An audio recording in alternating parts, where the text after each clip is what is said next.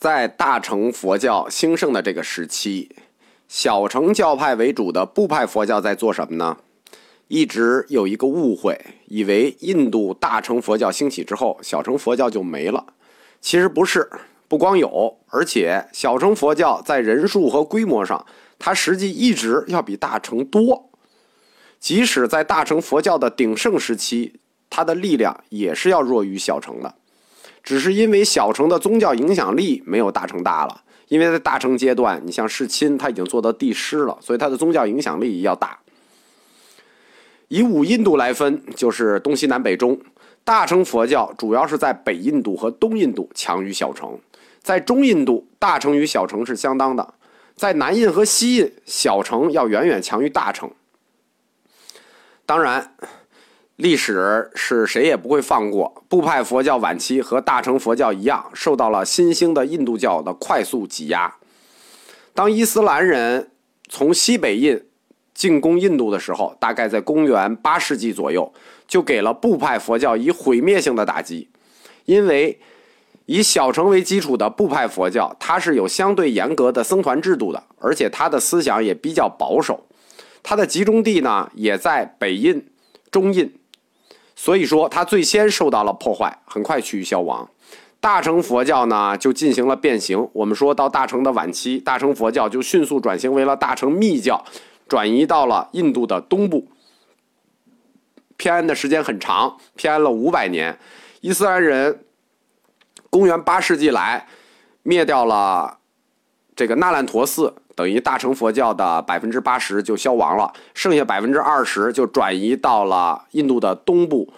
五百年以后，呃，公元十三世纪初，伊斯兰军队呢就摧毁了大乘密教的最后一个中心。超岩寺，这样就宣告着佛教在印度彻底消亡。这样，这个整个这个大历史的节奏是这样的。我们讲一下中晚期大乘的经典。我们已经把瑜伽行派也讲了，大乘讲了。呃，大乘佛教从总的分期来说，大分期是两期，就是前期的以中观为主，后期的以瑜伽行派为主。学术分期呢是四期。早期经典就第一期般若类兴盛的时候的四类经典，我们讲过净土、般若、华严、法华。净土单讲，般若、华严、法华我都介绍过了。到了大乘佛教的中晚期，就是瑜伽行派成为主力的时候，大乘佛教的经书就完全变了。从早期谈空的般若类经书，就转变成了中晚期的经书，在空说的基础上呢。就第二步，我们谈过嘛？第一步是般若思想，第二步是以空示有的佛性如来藏，第三步是三性说的唯识观，第四步是心性如来藏，就是在三性说基础上把佛性如来藏改造的心性如来藏。所以说，般若类经书它的第一步步转移就是出现了佛性如来藏经典，比如《大涅盘经》。如来藏经、大法古经、圣曼经，这都是在空说基础上以空示有，显示诸法实相的，叫佛性如来藏。这类经典就是告诉我们，不是都空，成佛是必须要有基础的。这个基础就是内在依据和可能性。因为如果都空，那你还有什么成佛基础呢？这个基础就叫佛性，也叫如来藏。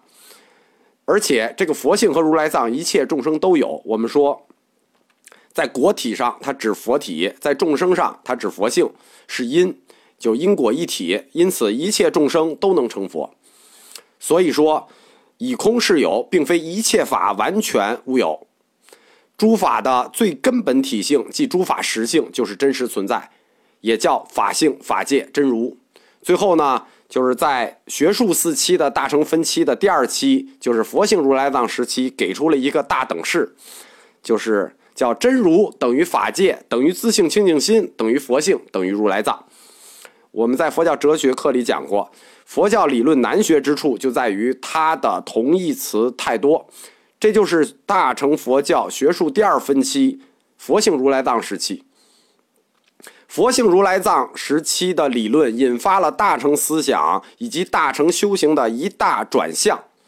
在般若时期，成佛之路在于。智慧什么意思？重空观，要通过体证空观证得般若波罗蜜多，然后成佛。到了第二阶段，就是佛性如来藏时期，理论就转移了，已经不是重智慧、重正空观了，而要转移到去除覆盖在佛性如来藏上的烦恼与尘垢。什么意思？你本人人人都有佛性，只不过上面覆盖了烦恼与尘垢。在第二期，就是要把这些尘垢去除掉，显示出你本来的佛性如来藏。因此，这也意味着印度大乘佛教进入了它，就印度的大乘佛教进入了它的中期。我们说般若叫早期，佛性如来藏叫中期。佛性如来藏理论就是这个覆盖在佛性如来藏上污垢。呃，这套理论没有发展起来。虽然佛性如来藏有很多大经做支撑，比如《大涅盘经》《如来藏经》《圣曼经》，有这些大经做它的理论支撑，但是它没有发展起来。为什么呢？因为佛性如来藏思想它没有建立起一套净行果系统。我们在前面讲《华严经》谈到，一个学派起来，它不光要有经，它还要造论，它还要指导净行果。不光要有法境，还要有修行，还要有果报，要有完整的体系。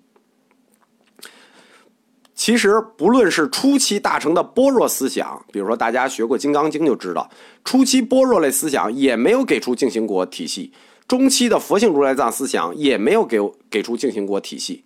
而且我们在学术分期里谈过，第一期容易偏空，第二期就是佛性如来藏容易偏反我见，所以。到了大乘的晚期瑜伽行经典的时候，就需要来调和它，就是要用三性说来调和它。因为佛性如来藏思想是没有被唯识化的，所以说就必须把它唯识化，形成一套完整的净行果系统。到了中晚期的瑜伽行教经典呢，就形成了集合大乘小乘思想的这种集大成者，出现了一批有影响力的经书。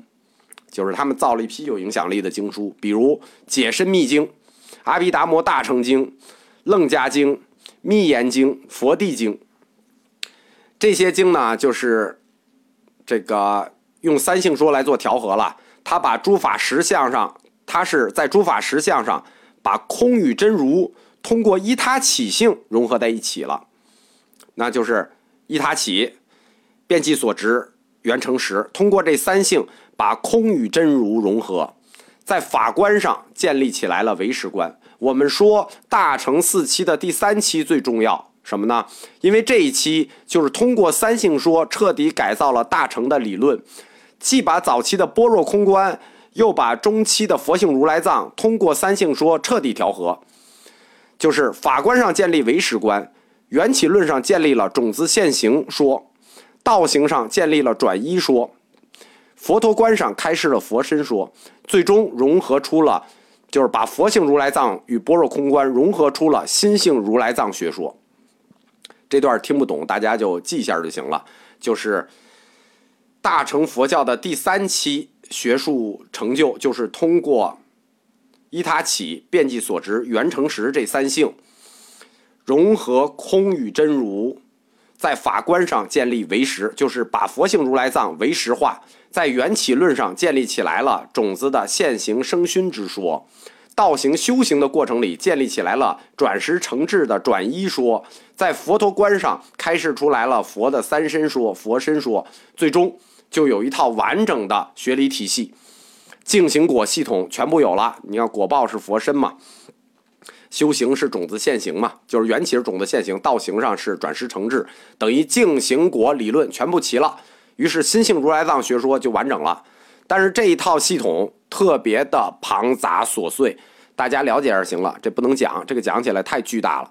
我们只在中晚期的大乘佛教经典里挑一批对中国影响比较大的经书。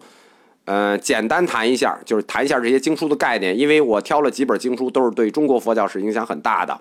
比如说，我们先讲一本属于佛性如来藏的《大涅盘经》，这个就是等于我们在佛教通史前面讲过，整个中国佛教的学界就是立刻就被改变了，就是这本经叫《大涅盘经》。大般涅盘经，他提出来一个特别就是提出了两个特别震撼的口号，一个就是一切众生皆有如来藏，皆可成佛；一个口号是一禅提可以成佛。一切众生皆有如来藏，皆可成佛。他的理论就是他提的这个理论，实际就是说佛与众生平等，佛身就可以看待成众生身，这就是内在成佛的可能性问题，那就是佛性，就是众生内在的佛体。你成佛其实就是其圆满的显现，所以叫如来藏。佛性圆满显现了，就叫如来藏。因此，一切众生都可以成佛。之所以不能成，只是因为障，就是覆盖在你身上的薄厚和时间，就是覆盖在你身上那个佛性上的灰的薄厚和时间问题。这个一切众生皆有如来藏，皆可成佛。开示的就是这套理论，是最早明确开示这套理论。众生都有佛体在，上面覆盖着灰尘。当你圆满显现，就是如来藏。第二个概念就是这个《大般涅盘经》第二个重要的概念，就是一个。一禅提可以成佛的问题，所谓一禅提可以成佛呢，他就是说不信佛法的人，断尽善根，不信报应，不亲，嗯，不亲善友，就是也没朋友，这些人是否可以成佛呢？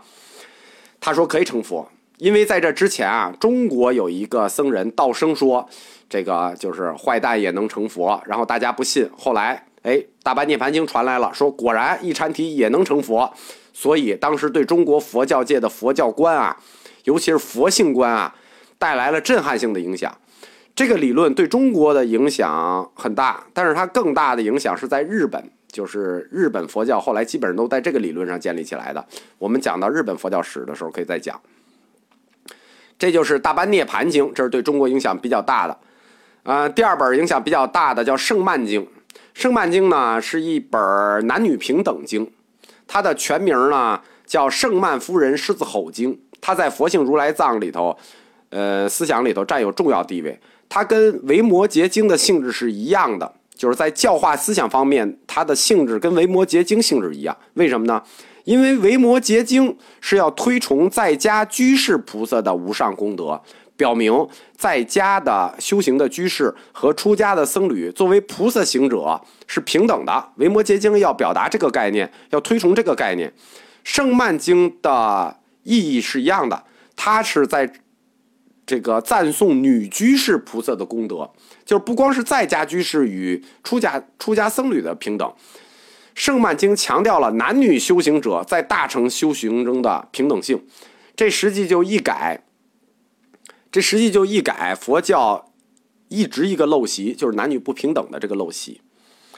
然后呢，这是早期的两本涉及到佛性如来藏的书，就是经书。晚期影响对中国影响比较大的还有几本心性如来藏的书。呃，最大的呢叫解呃解深密经。解深密经呢可以多说一点，因为它属于心性如来藏的根本经典。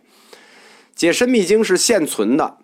以阿赖耶识为中心组织唯识思想的唯一一部大乘经典，唯一一部，所以它在瑜伽行教思想里头，乃至全体佛教思想里头，具有一个不可替代的重要位置。它的位置就像般若学的《金刚经》《解深密经》，就是瑜伽行教的根本经典。第一，它阐发了一个三性与三无性之说。最早传出的这个瑜伽行派经典《解深密经》和《阿毗达摩大乘经》提出了三性说，这三性叫遍即所执性、依他起性、圆成实性。对应着《解深密经》还提出了三无性，即叫即相无性、生无性、圣义无性，就相无性、生无性、圣义无性。然后呢，三性与三无性互相融通，成立唯识中道。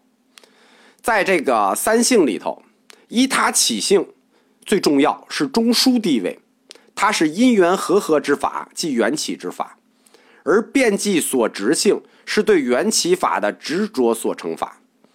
缘成实性是依他起性的平等体性，即真实体性。我不知道大家听懂没听懂，反正就听不懂就听一下吧。这个以后会有人专门讲这个解深密经的。在三无性里头呢，又称三无自性，性三无自性性两个性，其中遍计所执性本无，称为相无性；依他起性，非自然有，称生无性；原成实性，非凡夫所知之我性，称圣意无性。在三无性中，特别强调特别强调的是原成实性，又叫圣意性、圣意谛。这个这个大家也听不懂，就就过去吧。在《解深密经》里头呢，明确众生执着为我之体，叫阿赖耶识。阿赖耶识作为一个种子体，它相续流转。《解深密经》指出一个以阿赖耶识为中心的缘起图景。凡夫就执其为常一自在的我，这不同于其他大小乘部派的一个解释立场。为什么一定要讲解深密经呢？因为解深密经给出了大乘的一个叫三十叛教的说法。什么叫三十叛教？实际就是他自己对佛教的一个学术分期评判。但是后来这个三十叛教的说法被人利用了，就来评判教理的高下。我们前面就说过，三十叛教不具有评判教理高下的能力。然后呢，所谓三十叛教，它是假借佛陀说所说，把大小乘判为三个层次。我们这里必须要明确说，《解深密经》的三十判教是假托佛说对大小乘判了三个层次，这不是真有的。第一层叫四谛教，属于小乘教。其后两个层次属于大乘教，就是般若教即空教，后面瑜伽行教就是圣教，就是阐发真如的圣教。这实际呢也包括早期佛性如来藏圣教以及唯识圣教。就它这个划分很粗糙，这个三世叛教，这三个层次对应着佛陀圣教传出的三个阶段，所以叫三世教。这个叛教的意义呢，就是站在瑜伽行教的立场上。给全体圣教予以判设，而且，为什么说它在学术分期上还是对的呢？因为它跟佛教的历史展现展开是一致的。通过三十叛教的这个说法呢，跟历史阶段进行划分对比，会发现它是比较清晰的，它是有学术意义的。就是我们说的，呃，学术上的叫四期分期：第一期般若空观，第二期佛性如来藏，第三期。这个唯识第四期心性如来藏，三十叛教也是这么干的，只是他把这个呃瑜伽行教后来分成两个，叫早期如来藏圣教，还有一个唯识圣教，判法是一样的。所以说三十叛教具有学术意义，但是呢，假托这个叛教来自于佛陀，为什么我们要专门说呢？因为有好多同学动辄就用三十叛教来评判佛法高低，妄说佛法高下。我客观的说，这叫居心不良。心性如来藏经典对中国影响最大的，还不是这本《解身密经》。《解身密经》它的影响大大在，呃，提了三十叛教。啊，这课时间长了，先讲到这儿吧。